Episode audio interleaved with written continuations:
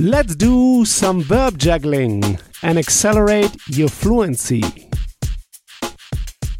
Durchmachen is to go through something. Durchmachen. How would you say I go through?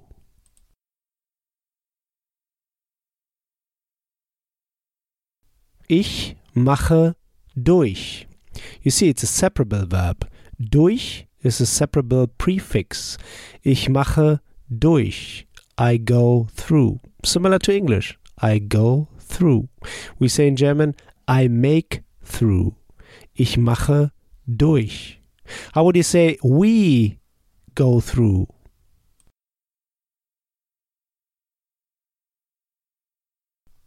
Wir machen durch. How would you say what are you going through?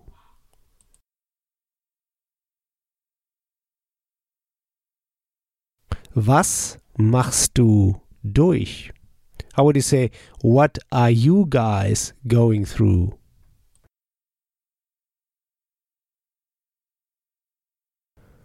Was macht ihr durch? How would you say, We are going through something?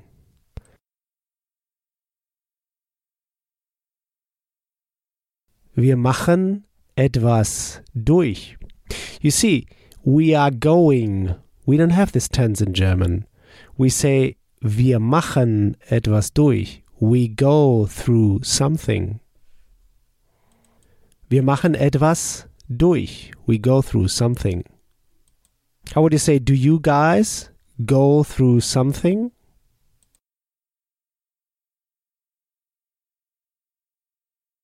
Macht ihr etwas durch? How would you say, are you going through something?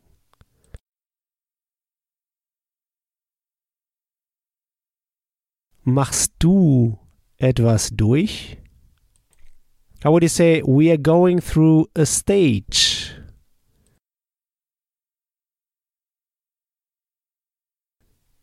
Wir machen eine Phase durch.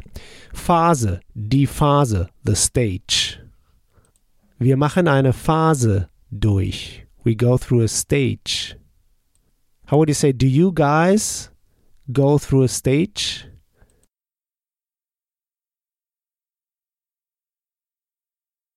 Macht ihr eine Phase durch?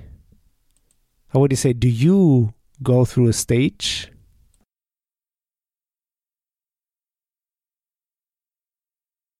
Machst du eine Phase durch? How would you say, I go through a tough stage?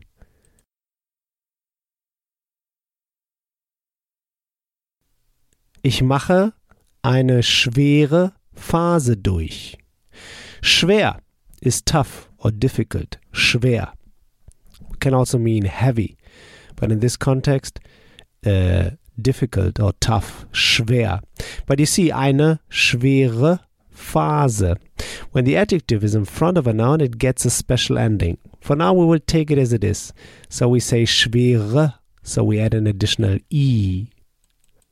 Ich mache eine schwere Phase durch. How would you say, we are going through a tough stage?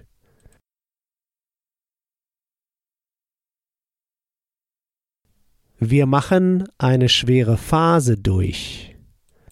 How would you say, I go through a tough time?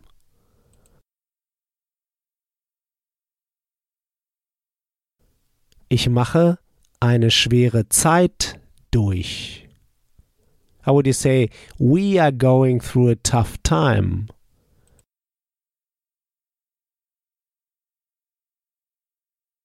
Wir machen eine schwere Zeit durch. How would you say, we are going through a tough time together?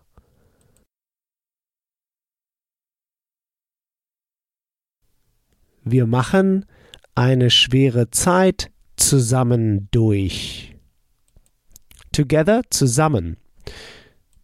And you see, durch, the separable prefix, is always kicked to the end. You remember the key principle in German. Whenever you have two parts of verbs, like now, a separable verb, the second part, here the prefix durch, is kicked to the very end.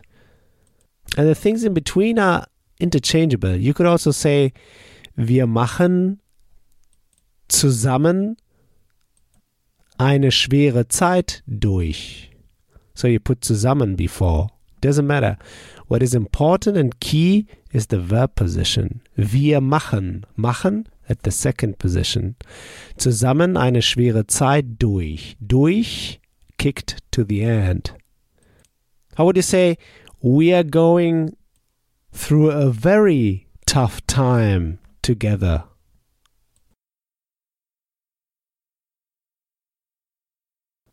Wir machen zusammen eine sehr schwere Zeit durch. Very tough time.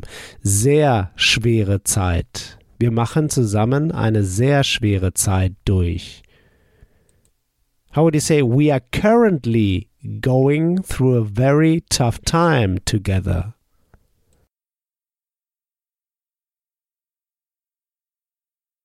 Wir machen zusammen momentan eine sehr schwere Zeit durch. You see, momentan, currently, at the moment, momentan. Wir machen zusammen, we make or we go through together, momentan, currently, eine sehr schwere Zeit, a very tough time, durch. Wir machen zusammen momentan eine sehr schwere Zeit durch. We are currently going through a very tough time. How would you say, I go currently through a very tough time?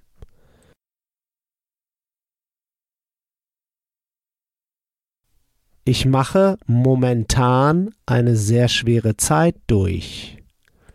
How would you say in the past? I went through.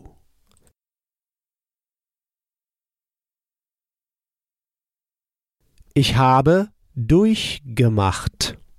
You see, durchgemacht is the participle. Since it's separable, the GE slips in between. We say durchgemacht.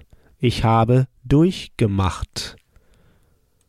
How would you say I went through a hard time?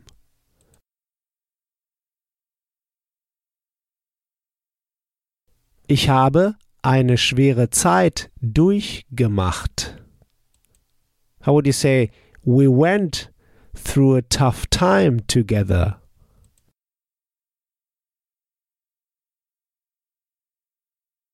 Wir haben eine schwere Zeit zusammen durchgemacht. How would you say, we went through a beautiful time together?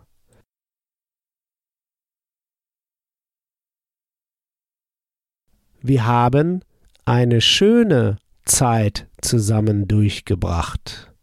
You see, schön is beautiful. Here again we add an i. Wir haben eine schöne Zeit zusammen durchgemacht. How would you say, how long have you been going through this?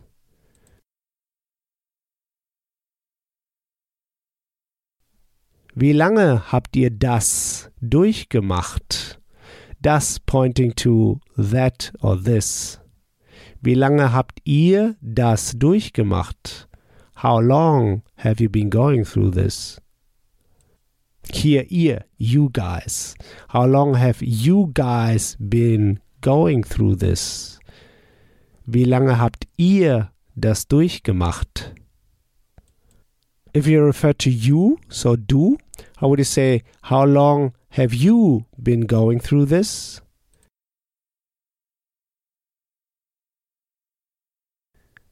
Wie lange hast du das durchgemacht? Great! Next time we'll go through the verb kochen, to cook, kochen, to cook. Like when you say, What are you cooking today? So here's what I want you to do now. Take this verb now and juggle it around. Build just three simple sentences, saying them out loud. Just three simple sentences. This will take you just one minute. In the next episode, you'll hear my take on this verb. So talk to you soon. Bis bald. If you want to get the script and translation of the key sample sentences I use in each podcast lesson, just head over to herrprofessor.com slash podcast and sign up to my newsletter at the top of the page. And in order to receive my emails, make sure to confirm your subscription in the first email I sent you. In each email, I will add the link to the podcast lesson and all the key sample sentences I use. Talk to you soon. Bis bald.